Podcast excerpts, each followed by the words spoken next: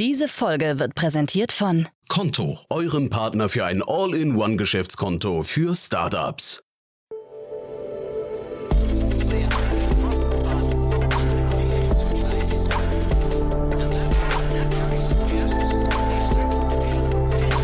Startup Insider Daily. Investments und Exits.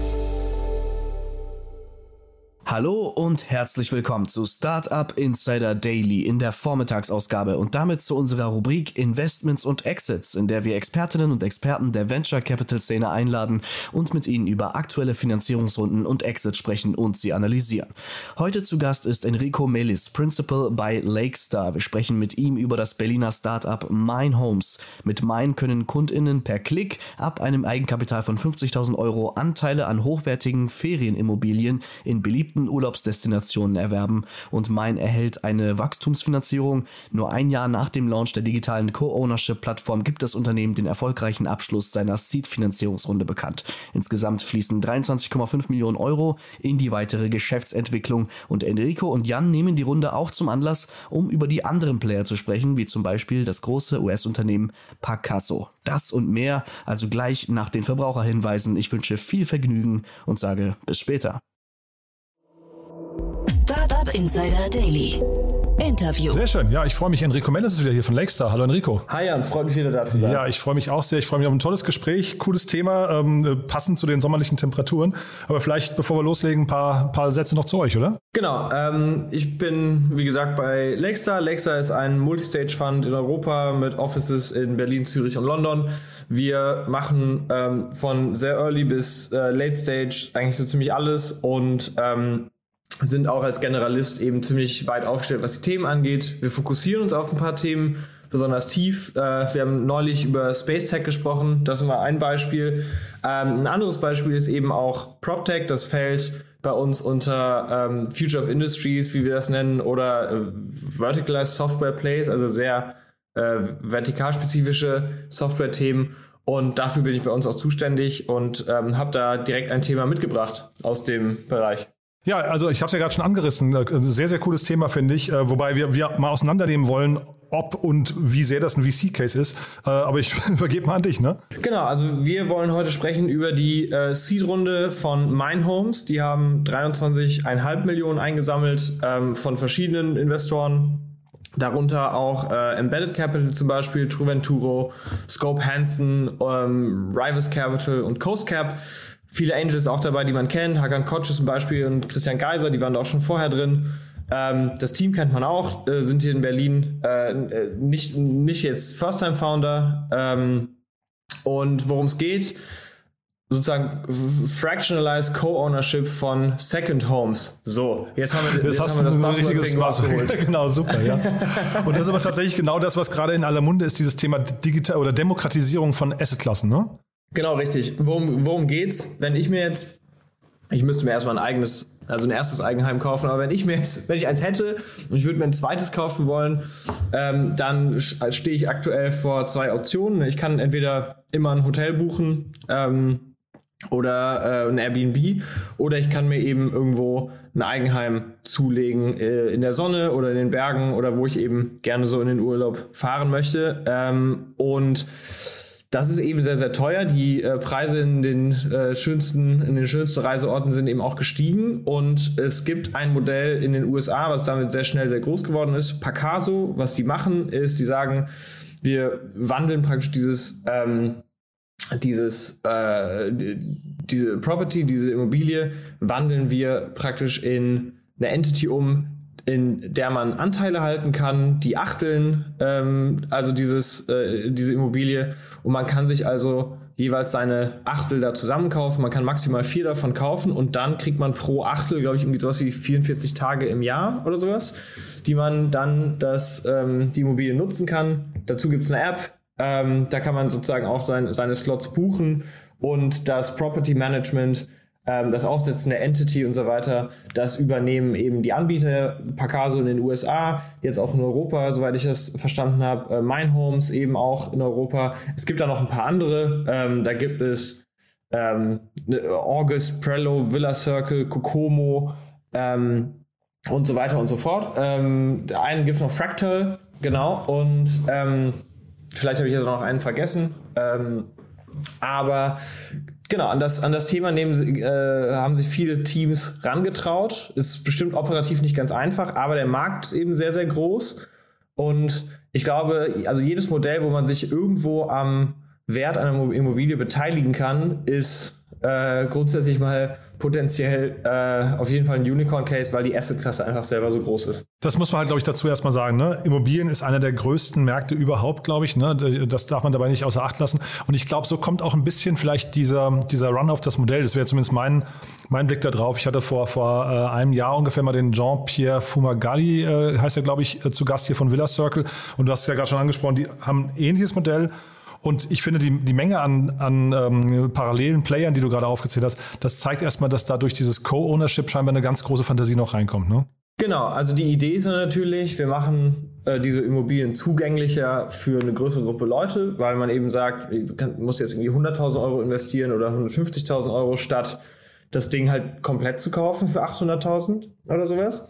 Und ähm, du nutzt es ja eh nicht die ganze Zeit im Jahr. Picasso hat da zum Beispiel auch eine Studie herausgegeben, die habe ich mir jetzt mal in Vorbereitung in unserem Podcast ähm, hier durchgelesen, ähm, die sozusagen auch belegt, dass durch die höhere Utilization dieser Immobilie, also sprich, du bist irgendwie sonst vielleicht 10% des Jahres da oder 15% des Jahres da ähm, und kriegst dann, äh, kriegst dann Utilization hin von irgendwie 80 bis 90% haben die gesagt, dadurch steigt sozusagen auch der, das, das, das Income sozusagen von, von diesem Haushalt, wenn man den jetzt als Haushalt beschreibt.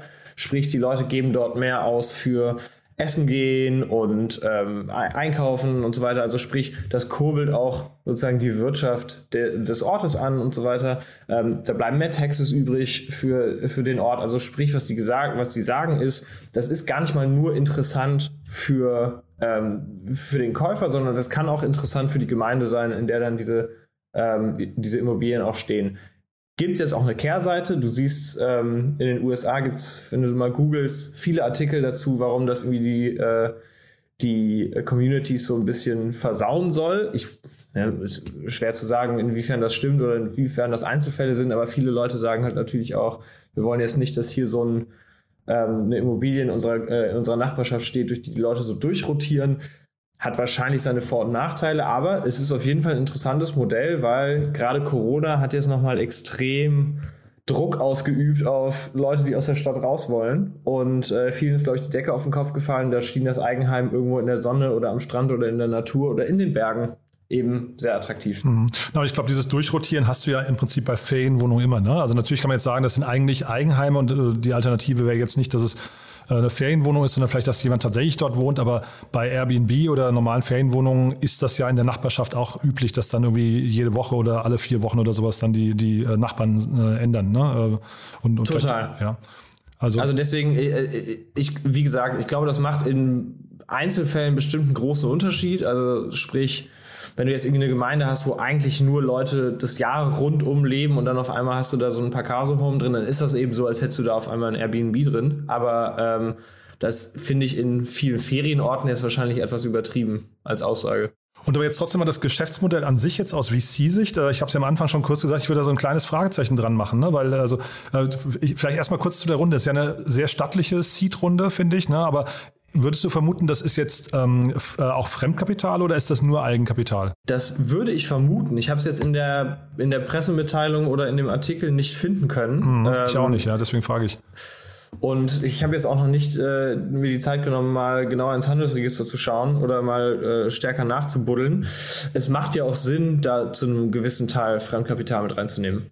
Deswegen frage ich, weil also mein Verständnis ist, Mine Homes kaufen die Objekte an und verkaufen sie dann weiter oder, oder achteln sie dann und verkaufen sie dann weiter. Das ist also kein, kein, kein Service, den sie quasi bestehenden äh, Gebäuden oder Objekten anbieten, sondern sie kaufen erstmal und danach, also darin ist schon der erste, das erste Geschäftsmodell auch quasi enthalten, ne? Genau, weil also ein, der erste Schritt, den du da machen musst, ist wahrscheinlich eine in vielen Fällen leichte Renovierung. Ne? Also zumindest mal irgendwie neu streichen, aber vielleicht auch mal das ein oder andere noch äh, umbauen, Parkett irgendwie aufmöbeln, was auch immer da gerade ansteht. Plus du ähm, musst natürlich auch das Ding erstmal übernehmen, damit du es dann auch auseinanderteilen kannst. Das ist wahrscheinlich ziemlich schwer im, äh, im Antritt zu machen und dann kannst du das eben weiter vermarkten. Und das macht es ja, finde ich, dann fast ein bisschen unattraktiv jetzt im Vergleich zu einem Airbnb-Modell oder sowas, ne? wo du halt wirklich sehr Asset-Light eigentlich unterwegs bist, weil das klingt jetzt hier quasi nach dem genauen Gegenteil. Genau, das ist jetzt per se mal Asset-Heavy. Ich glaube halt, dass wenn alle acht Einzelteile von so einer Immobilie verkauft sind, dass ähm, mein Home sozusagen gar nicht mehr richtig drin ist. Ich weiß, ich, ich bin mir da nicht sicher. Sozusagen Disclaimer, ich habe mal gelesen, Pacaso behält sozusagen so einen kleinen Mensch, so eine kleine Management-Fraction noch auf dem, äh, noch sozusagen auf dem Balance Sheet, aber ähm, ich glaube, mein Homes leitet die sozusagen einfach durch. Die brauchen also das Fremdkapital den Ankauf zu machen, die Renovierung zu machen, das Furnishing zu machen, aber das zahlen sie dann sozusagen relativ zügig wieder zurück, nehme ich an. So, sofern sie es auch durchverkaufen können. Ne? Ich meine, das ist ja nochmal der, also da entsteht ja zumindest so ein kleines Risiko. Wahrscheinlich ist es nicht besonders groß, aber es könnte ja sein, dass sie auch auf bestimmten Objekten äh, sitzen bleiben, ne? Ganz richtig. Also du hast natürlich sowohl als Homes als auch als letztendlicher Käufer hast du natürlich auch ein gewisses Preisrisiko. Ne? Also ich, wenn man sich jetzt mal aktuell makroökonomisch anguckt, was los ist, könnte man auch annehmen, steigende Zinsen, viel Unsicherheit in den Märkten. Vielleicht sind jetzt auch in einigen Ferienorten die Preise nochmal gefallen. Das Risiko nimmst du natürlich mit, ne? Ich fand, äh, äh, als ich hier mit ähm, Villa Circle gesprochen hatte, hat er mich eigentlich am meisten überzeugt, also weniger dieses ganze Ankaufen und Traden und so weiter, sondern eigentlich eher, dass sie quasi so eine Infrastruktursoftware, deswegen finde ich es auch spannend, dass der Christian Geiser hier dabei ist, der, der macht ja ein bisschen was ähnliches, glaube ich, äh, nur eben im, ähm, im Hotelbereich, ja, wenn man so möchte. Ähm, weil, weil du halt quasi dieses Management und auch das ähm, äh, quasi der Kalender, wer ist denn eigentlich wann vor Ort und solche Geschichten, das ist ja hinterher, glaube ich, fast äh, sag mal, so, ein, so ein Luxus, den du als normaler, wenn du jetzt, sag mal, du mit, mit drei, vier Freunden oder sowas ein Objekt kaufen würdest, das ist, glaube ich, im, im Management erstmal sehr kompliziert, ne? Total richtig. Also ich glaube, die Tech-Komponente, also äh, die ist jetzt nicht so super offensichtlich, aber ich glaube, da stecken schon einige so Prozessschwierigkeiten drin, die du mit, äh, mit Tech-Komponenten sehr, sehr gut managen kannst. Mal angefangen beim Aufsetzen dieser Entity und dem, der Möglichkeit, dass die sozusagen in Einzelteile aufzubrechen und dann weiter zu verkaufen. Alleine das ist ja für dich als Deutscher, der jetzt sowas in Portugal oder Spanien machen möchte, schon mal extrem kompliziert. Ne? Du kennst dich da nicht, du kennst dich da nicht gut aus, du brauchst einen Anwalt und so weiter. Also diese ganzen Prozessschwierigkeiten, ähm, die nehmen sie dir erstmal ab und die dann sozusagen als Prozess, also darum ein Prozesstool zu bauen, um das sozusagen skalierbar hinzubekommen, da ist ja schon mal sehr, sehr viel Wert geschaffen. Ne? Allein über diese Ankaufskomponente ähm, und das richtig zu managen, kannst du natürlich auch ähm, weiteres Geschäftsmodell mit anschließen. Dazu kommen wir wahrscheinlich gleich. Deswegen ist auch wahrscheinlich Embedded Capital hier drin. Da, ste da steckt jetzt auch ein Fintech-Modell mit drin. Ne? Wenn die Finanzierung von denen vermittelt werden kann, ist da natürlich sowas wie ein Mortgage Broker, äh, eine, eine Mortgage Broker Kommission auch zu gewinnen für das Modell. Und dann hinten raus, wie du schon sagtest, und da ist Christian Geiser wahrscheinlich wirklich auch genau der Richtige, das Management dieser Properties ist natürlich nicht ganz einfach. Ne? Und wenn man dafür ein richtiges Tool baut, ist ähm, der Tech Case eigentlich, der ist, der ist mehr intern. Ne? Also der ist jetzt nicht so, den kriegst du jetzt nicht so doll zu spüren als Kunde, dass du da jetzt irgendwie mit einem Tech-Tool groß interagierst, aber dass das im Hintergrund alles glatt läuft und du eben einen Service anbieten kannst, der deutlich besser ist als das, was man da selber sich zusammenstöpseln müsste, da ist schon eine Tech-Komponente mit drin, die ich durchaus ernst zu nehmen und auch spannend finde. Mhm. Na und vielleicht so eine Prozessinnovation auch noch in der äh, Akquise der, der Kunden, ne? weil was du ja vermeiden möchtest, ist, dass dann hinterher quasi nicht ein Besichtigungstermin vor Ort pa passieren muss, sondern acht. Äh, wahrscheinlich möchtest du das ja eher in die digitale Welt ähm, überführen und sagen, wir, wir machen irgendwie, keine Ahnung, äh, perfekte 3D und, und irgendwie äh, Videorundgänge und solche Geschichten, weil das, also ne, das kann ja keiner handeln, wenn du dann irgendwie acht Anteile verkaufen möchtest und wir reden jetzt von der Demokratie Demokratisierung der Assets. Das heißt, die Leute, die dann so ein Achtel kaufen, haben ja vielleicht auch entsprechend weniger Geld. Das heißt, sie möchten es ja eigentlich doch wieder gut sehen ne, vor Ort und, und sich einen Eindruck machen. Genau, also du hast da nochmal zwei Komponenten. Einmal, wie du sagst, sozusagen in der Vermarktung dieser Einzelteile. Ne, da ist digitales Marketing sowohl als auch die Darstellung dieser Immobilie sehr, sehr wichtig, damit du eben nicht diesen, dieses Besichtigungschaos hast. Wenn ich das richtig verstanden habe, Pacaso zu einem großen Anteil verkauft schon sozusagen ohne Besichtigung. Also die meisten die meisten ähm, Kunden dort haben sozusagen auf Basis von einem, einem Drohnenflug und, einer, äh, und äh, detaillierten Fotos mhm, und einer mhm. schönen genau, Darstellung genau, online ne? mhm. ihren Anteil eben gekauft. Der zweite Teil ist natürlich, was mache ich eigentlich mit dieser, mit dieser Fraction, die ich da habe von meinem Mine Home, wenn ich sie irgendwann mal vielleicht nicht mehr haben möchte ne? oder wenn ich vielleicht eine andere haben möchte.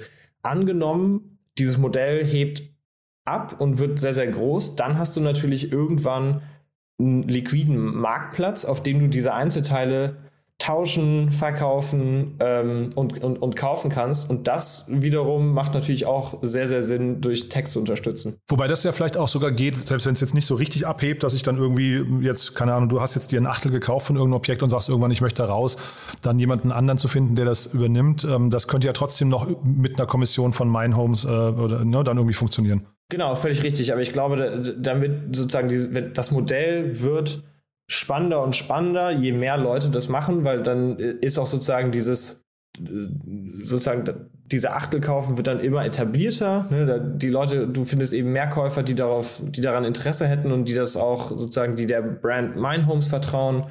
Und ähm, dementsprechend steigt sozusagen die Liquidität auf diesem Marktplatz und ähm, ich glaube, das kann dann sehr spannend sein, weil dann musst du dich beim Kauf auch jetzt nicht unbedingt verpflichten, jetzt die nächsten 20 Jahre immer dahin zu fahren, sondern kannst vielleicht auch sagen, okay, und wenn es mir dann nach fünf Jahren nicht mehr passt, ähm, oder der, der, der Wasserspiegel steigt auf Sylt, dann, ähm, dann kann ich eben vielleicht doch woanders hin. Heißt aber auch, du hast gerade schon angesprochen, Mein Homes muss eigentlich sich sehr stark aufs Branding, auf den Aufbau einer, einer vertrauensvollen Marke irgendwie konzentrieren, ne? Ja, ich glaube, also wie fast jeder PropTech-Player, ne? Ähm, wenn du sozusagen Kern, Kernakteur in der größten Transaktion, die die meisten Menschen in ihrem Leben halt so machen, bist, dann ist Trust und Brand unglaublich wichtig. Du musst auf jeden Fall sicherstellen, dass die Leute das Gefühl haben, dass sie, wenn sie dir 150.000 Euro überweisen, das Gefühl haben, dass das jetzt nicht nach hinten losgeht und dass da irgendwelche unseriösen Akteure im Spiel sind. Und ähm, da haben natürlich alle, alle Player in dem Markt ein extremes Augenmerk drauf. Ne? Man, da, da darf nichts schiefgehen, da, da dürfen sich jetzt nicht irgendwie schlechte Rezensionen häufen. Da muss jetzt sehr genau drauf geschaut werden, dass die Kunden auch glücklich sind, weil äh, der, der Trust ist bei dem Modell auf jeden Fall Kern der Sache. Weil, und das ist, glaube ich, auch sehr, sehr, das ist auch ein Punkt, äh, den ich sehr, sehr, sehr interessant fand, Engel und Völkers und Dala und so weiter, ne? also so die etablierteren äh, Maklerhäuser, die haben diese Opportunity natürlich auch für sich erkannt und die werden da jetzt nicht lange rumfackeln und da nicht mitmachen, weil die sitzen natürlich auf dem Supply auch sehr, sehr feste drauf. Aktuell kann das für die sehr lukrativ sein, mit einem Mindhomes oder einem anderen Player zu arbeiten, aber ich sehe, ich sehe schon ein echtes Risiko darin, dass die auch irgendwann sagen, warum sollten wir nicht unsere, unsere Trusted Brand sozusagen ausnutzen, um dieses Modell auch für uns lukrativ äh, aufzusetzen. Und aus VC-Sicht äh, nochmal das Geschäftsmodell. Du hast ja eben schon gesagt, du kannst nachvollziehen, dass da ähm, Embedded Capital reingegangen ist. Da hatte ich erst für mich mal so ein Fragezeichen, weil ich gedacht habe, ist das wirklich ein Fintech-Modell? Ich hatte den Rahmen ja hier mal zu Gast und das ist ja ein reiner Fintech-VC. Habe ich aber jetzt rausgehört, das siehst du schon mal äh, als gegeben, ja?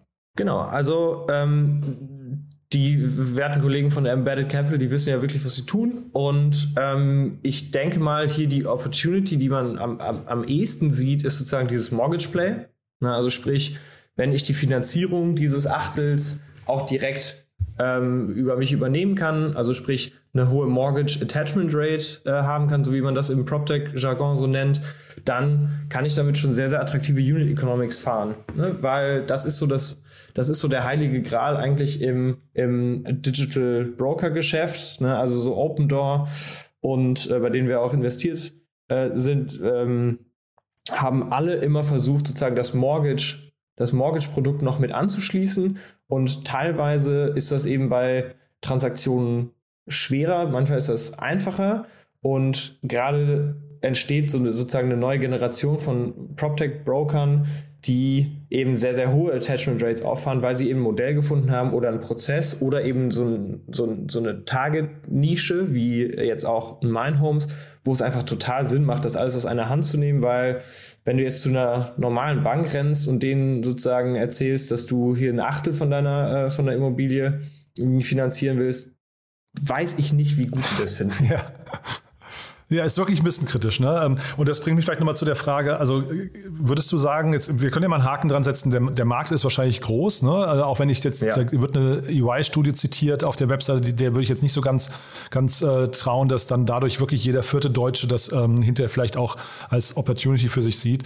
Ähm, aber der Markt ist groß, das Team ist, glaube ich, macht man auch einen Haken dran, vermute ich mal. Ne? Ähm, aber, ja, sehr stark. Aber es klingt für mich trotzdem noch sehr komplex alles und ich weiß nicht, wie du das siehst. Also ist, äh, vielleicht kannst du mal aus VC-Sicht sagen, ist das ein, ist das ein, äh, ein, ein, Case, der so richtig abheben? Also ist das so ein, so ein äh, Null- oder Eins-Ding und wenn es läuft, läuft es richtig? Genau, das ist, das ist vielleicht so ein bisschen die Frage. Also einmal, du hast viele ähm, Competitor, die sich um diesen Markt jetzt gerade prügeln. Ähm, teilweise sehr große wie Pacaso, die halt auch aus den USA expandieren. Plus noch die Ähm, neuen, die als vielleicht noch kommen, von denen du gerade gesprochen hast, ne? Die etablierten. Richtig, ja. genau. Mhm. Eben, eben viele andere plus die etablierten. Das heißt, der Markt wird schon mal deutlich weiter runtergebrochen ne? und äh, sp- sprich, es ist jetzt nicht so ein äh, Free-for-all, wo du jetzt einfach mal losrennst und auf einmal paff bist du der Größte, sondern musst vielleicht ähm, äh, musst vielleicht schon gegen die anderen angehen. Das hat, ne- das hat natürlich auch Druck auf Preise und so weiter, die du verlangen kannst für deine, für deine ähm, Services.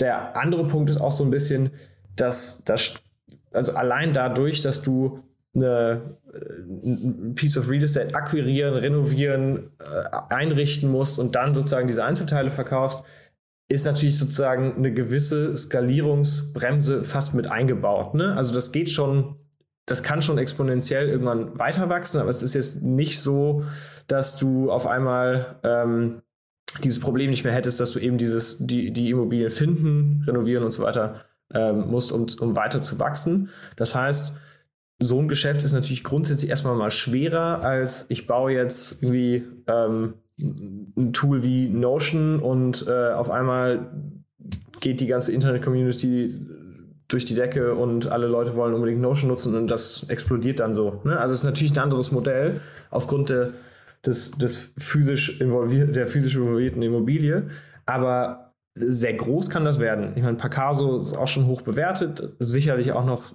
zu Zeiten äh, geraced, als das noch leichter war. Aber dennoch glaube ich, dass äh, diese Modelle sehr, sehr groß werden können. Es ist nun die Frage, wodurch werden die sich am Ende, ähm, sozusagen, wa- was wird am Ende dazu führen, dass sie sich durchsetzen? Und das ist so ein bisschen spannend auch. Die haben alle noch einen unterschiedlichen Fokus. Also ne, Mein Homes ist jetzt aus Deutschland erstmal für Ferienhäuser ähm, zum Beispiel in Deutschland oder in Österreich oder in der, in der Schweiz, expandieren jetzt in andere europäische Länder. Ähm, Fractal hatte, hatten den Ansatz eher so aus, äh, eher so in Städten wie London oder Paris für ähm, zum Beispiel Käufer aus Middle East ähm, d- diese, diese, ähm, dieses Modell sozusagen möglich zu machen. Und allein darin steckt schon extrem, extrem viel Komplexität, das richtig zu managen, die richtige Nische zu finden und die richtig zu bedienen. Wenn du das richtig schaffst, ne, dann kannst du, glaube ich, ausreichend groß werden und dann in andere Käuferherkunftskombinationen sozusagen expandieren. Aber was sich hier wahrscheinlich über die Länge, der, also über die Zeit am ehesten durchsetzen wird, wie aber auch in vielen anderen Geschäftsmodellen auch, ist einfach sozusagen die Execution Excellence ähm, des Teams sozusagen. Und ich weiß jetzt nicht so sehr, ob es dann am Ende am Tech-Produkt selber liegen wird. Und aber die Execution Excellence, die würde es dann vielleicht auch verteidigbar machen, weil das habe ich mich nämlich auch noch gefragt, wenn jetzt viele Player im Markt unterwegs sind ähm, und wir jetzt vielleicht so einen Landgrabbing-Modus noch gerade haben, aber irgendwann ähm, musst du ja dafür sorgen, dass, weiß nicht, da irgendwelche künstlichen Zäune hochgezogen werden, damit dein Modell auch verteidigbar bleibt, ne? Genau, also ich, bin mir sicher, wir werden da äh, sehr viel interessante Entwicklung sehen. Da wird es Teams geben, die das sehr viel besser managen als die anderen. Und dann könnte ich mir vorstellen, dass da vielleicht Konsolidierung stattfindet. Ne? Also irgendwann sind die Häuser, die du gekauft hast, vielleicht bei Mine Homes dann doch äh, äh, gemanagt von Villa Circle und du hast es als Käufer gar nicht so richtig gemerkt, aber sozusagen vielleicht so kombinieren sich dann so diese Modelle über die Zeit. Ähm, ich könnte mir schon vorstellen, dass du hier zu einem gewissen Grad ein besseres Produkt anbieten kannst, wenn du größer bist. Also dementsprechend würde es schon Sinn machen, irgendwann auch auf Konsolidierung zu schielen. Ich habe auch gerade hier noch die Notiz bekommen, Nikolaus Tomale, einer der Gründer, ist äh, am Mittwoch bei uns im Podcast. Das heißt, ich nehme jetzt quasi die Fragen, die wir jetzt hier aufgebaut haben, nehme ich nochmal mit und äh, freue mich dann, das mit ihm nochmal zu vertiefen. Ah, super, ist doch super. Sehr cool. Haben wir noch was Wichtiges vergessen, Enrico? Ich glaube nicht. Ich glaube, wir können jetzt alle mal auf die Mindhomes Website gehen und schauen, ob wir vielleicht was Schönes finden, wo wir in Zukunft mal hinfahren. Ja, wobei Anlagetipps geben wir hier explizit nicht. Ne? Also das wirklich, da muss, Ja, da soll jeder richtig, zuschlagen, sorry. der glaubt, das wäre das Richtige für ihn und wer nicht, der. Wir haben hier keine Empfehlung abgegeben. Ne? Genau, Cool. Hat großen Spaß gemacht, Enrico. Ich glaube, das Modell, von dem werden wir noch mehr hören in der nächsten Zeit. Ne? denke ich auch. Und wir dann wieder in zwei Wochen. Super, alles klar, bis in zwei Wochen. Startup Insider Daily, Investments und Exits. Der tägliche Dialog mit Experten aus der VC-Szene. Das waren Jan Thomas und Enrico Mellis, Principal bei Lakestar über die Seed-Runde von Mine Homes. Für euch noch kurz der Hinweis auf unsere Mittagsausgabe. Wir haben Jens Nörtershäuser, Co-Founder und Co-CEO von Kranus Health im Interview und wir sprechen mit ihm über sein Unternehmen, das sich zur Aufgabe gemacht hat, die gesundheitlichen Probleme von Männern zu lösen, über die keiner spricht. Vor einigen Wochen sammelte Kranus Health insgesamt 8 Millionen US-Dollar in einer Series A Finanzierung ein. Für heute Vormittag war es das erstmal mit Startup Insider Daily Daily. Ich wünsche euch weiterhin einen erfolgreichen Tag und hoffe, wir hören uns um 13 Uhr wieder. Tschüss und bis zum nächsten Mal.